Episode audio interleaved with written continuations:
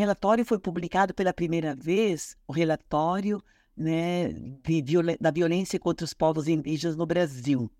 Então, ele foi publicado a primeira vez ah, em 1996, né, e, e é, ele é um importante instrumento de denúncia da violência e das violações que acometem os povos originários, né, até hoje no Brasil. E a partir de 2003, então, todas as edições estão disponíveis né, no, em formato digital. E, e desde 2015 o relatório também é traduzido para o inglês. Ele utiliza de fontes para construir o seu banco de dados ah, através da, de nós missionários e missionárias dos 11 regionais do CIMI do Brasil, né? São 11 regionais, né? Ah, que através dos seus missionários e missionários vão registrando as denúncias, né?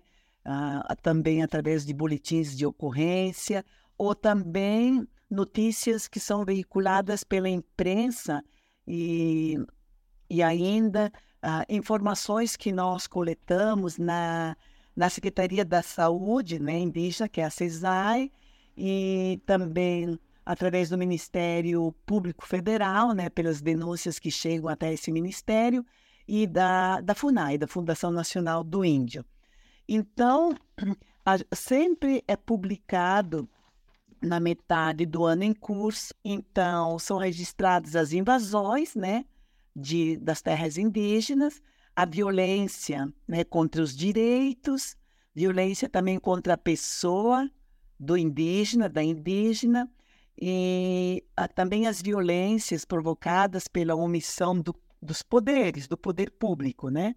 E também registramos, eu acredito ainda esse ano, mas os outros anos também, as mortes uh, por Covid-19, né? E todo o descaso que nós acompanhamos nos últimos quatro anos, né, do governo Bolsonaro, né, a falta de vacina, enfim, a situação também dos povos isolados. Nós chamamos uh, violências contra os povos isolados, mas que também chamamos de livres, porque, na verdade, eles não estão isolados, mas eles estão livres na floresta, nos seus territórios. Eles percorrem os seus territórios de uma maneira livre, mas com tudo que está acontecendo de avanço, né, da antipolítica indigenista, e, e também toda a violência, né?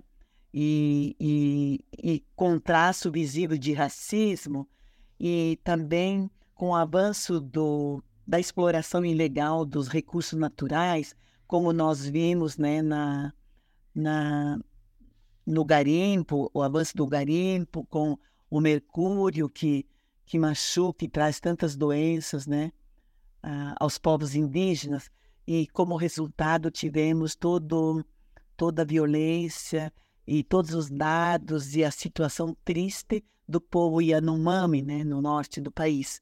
Então, assim, mais ou menos, o relatório traz traz esses dados assim de fontes bem seguras, né, e que traduzem, né, toda a violência.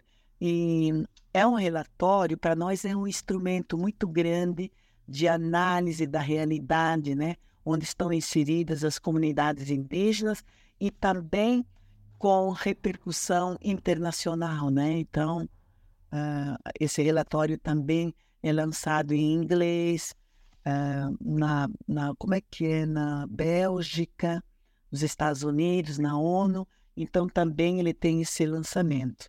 E também nos nossos estados. Hoje em Brasília, né, às 15 horas, no espaço da CNBB, né, com a presença né, da direção da CNBB, dos bispos do Brasil, ele, ele vai ser lançado.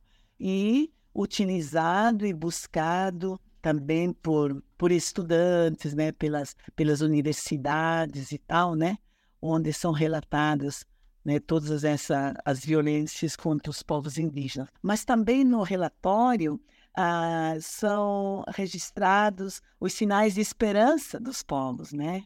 Tem muitos sinais de esperança, como todas as mobilizações nos nossos estados, as mobilizações né, dos povos nos nossos estados e também em Brasília, né?